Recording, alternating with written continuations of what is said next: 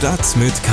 News für Köln. Der tägliche Podcast des Kölner Stadtanzeiger mit Christian Mack.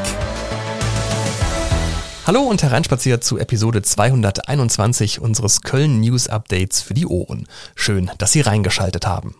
Unsere Themen für Freitag, den 27. Juli sind S-Bahn-Chaos rund um Köln. Spektakulärer Überfall heute Morgen auf einen Geldtransporter in Köln-Marienburg. Und Ampeln aus, Straßenbeleuchtung dimmen und Heizung in der Schule runter, wie die Stadt Köln im Angesicht der Krise im Herbst und Winter Energie einsparen will. Schlagzeilen. Die Auswirkungen der S-Bahn-Streichungen in Köln und der Region haben bereits am frühen Freitagmorgen für Chaos auf den Bahnsteigen und volle Züge gesorgt. Die Fahrgäste reagierten genervt auf die Entscheidung der Deutschen Bahn. Die DB hatte am Donnerstag überraschend angekündigt, den S-Bahn-Verkehr zwischen Köln, Rhein-Sieg-Kreis, Rhein-Berg-Kreis und Rhein-Erft-Kreis bis zum Sonntag einzustellen. Grund für die Entscheidung sei krankheitsbedingter Personalausfall. Betroffen sind mit den Linien S11 und S12 sowie S13, 19 unter anderem drei wichtige S-Bahn-Linien, die auch Zubringerbahnen für Köln sind. Das Drogenproblem rund um den Neumarkt verschärft sich weiter. Auch die Stadt hat dies in einem Schreiben an die Bürgerinitiative Zukunft Neumarkt eingeräumt. Darin heißt es, dass sich dort Süchtige in aller Öffentlichkeit zu jeder Tageszeit Spritzen setzen würden, auch unter den Augen von Passanten und Schulkindern. Außerdem werde trotz anwesendem Ordnungsamt weiter gedealt. Als eine erste Maßnahme möchte die Stadt in den nächsten Wochen die Öffnungszeiten des Drogenkonsumraums unter der Woche um drei Stunden bis 18.30 Uhr verlängern. Kölner Badegäste scheitern offenbar immer wieder an den bei Google hinterlegten Öffnungszeiten. Von Seiten der Kölnbäder GmbH heißt es, die Bäderöffnungszeiten bei Google seien teilweise nicht richtig. Besonders wenn es sich um Bäder mit Hallen- und Freibadteil handelt, wie etwa das Stadionbad, Zollstockbad oder Zündorfbad. Statt bei Google nach den Öffnungszeiten des Bades zu schauen, empfehlen die Betreiber lieber auf die Kölnbäder Homepage zu gehen. Hier seien die Öffnungszeiten auf drei Tage im Voraus richtig angegeben, auch wenn zum Beispiel ein Freibadteil mal wegen schlechter Wetterprognosen schließen muss. Mehr Nachrichten finden Sie auf ksta.de und in der KSTA Nachrichten App. Jetzt gibt's noch mehr spannende Hintergründe rund um Köln. Blaulicht. Eine Szene wie aus einem Gangsterfilm heute Morgen an der Kreuzung Militärringstraße, Konrad-Adenauer-Straße. Schüsse knallen durch die Luft und hinterlassen Spuren auf der Panzerglas-Frontscheibe eines knallgelben Transporters und am Ende brennt sogar noch ein Auto. Bewaffnete in schwarzen Overalls haben da am helllichten Tag mitten in Köln-Marienburg versucht, einen Geldtransporter zu überfallen. Bei mir im Studio ist jetzt unser Polizeireporter Alexander Holleczek. Hallo Alex. Hallo Christian. Ähm, du warst am Tatort dieses spektakulären Überfalls. Was genau hat sich da abgespielt?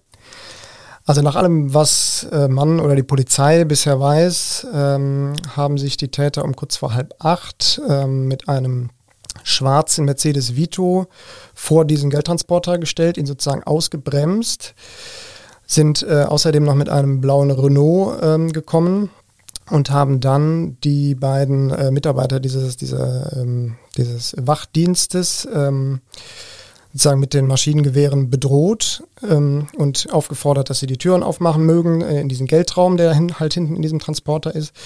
Und als die beiden Männer das nicht gemacht haben, haben sie dann auf die Scheibe geschossen, ungefähr zehnmal.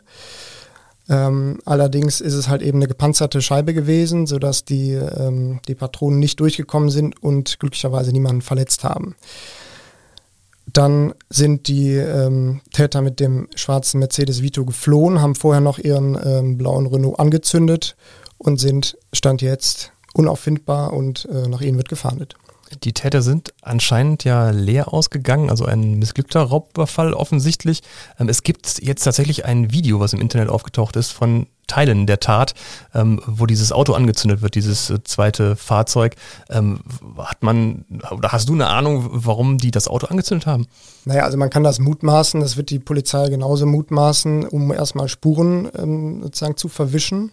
Das wird tatsächlich bei Geldtransporterüberfällen ab und zu mal gemacht, dass man eben ähm, ein, ein Fluchtauto in Brand steckt und mit einem anderen flieht. Das ist den der hat in diesem Fall nur so halb gelungen, weil das eben nicht ganz ausgebrannt ist. Das Kennzeichen war noch klar zu erkennen und Fahrgestellnummer und alles. äh, dürften ebenfalls noch zu erkennen sein. Nur eben der Innenraum dieses Autos ist im Grunde ein Wrack. Hm. Ähm, die Fahndung der Polizei nach den Tätern, die läuft noch. Welche Infos gibt es denn da aktuell zum Stand der Ermittlungen von der Polizei? Also es wird sich wohl um vier oder fünf Täter gehandelt haben, die dunkel gekleidet waren, maskiert gekleidet waren. Eben mit einem Maschinengewehr, ob es jetzt eine Kalaschnikow äh, war, das weiß man noch nicht genau.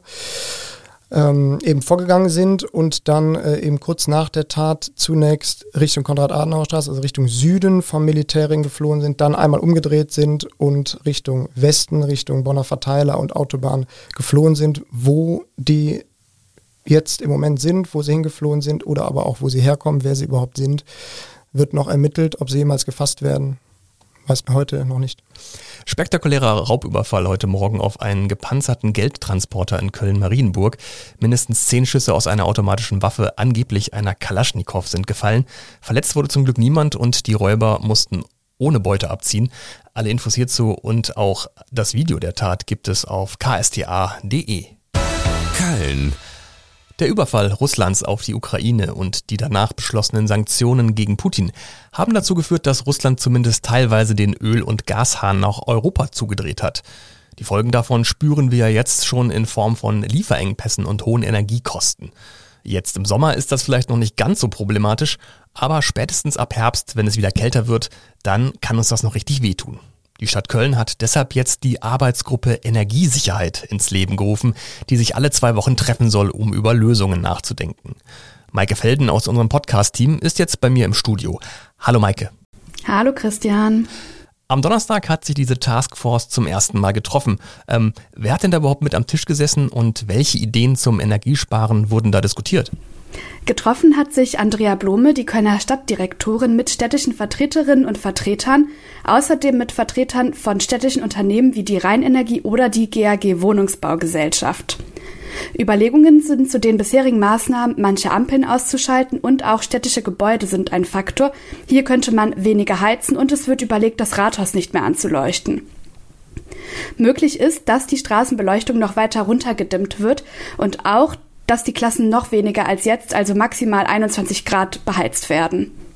Du hast schon so ein paar Dinge angesprochen, ähm, aber was macht die Stadt denn konkret jetzt schon, um Energie zu sparen? Die Kölnbäder haben ihre Wassertemperatur schon gesenkt. In den Becken sind es jetzt nur noch 21 Grad und die Stadt dimmt auch schon die Straßenbeleuchtung in zwei Schritten.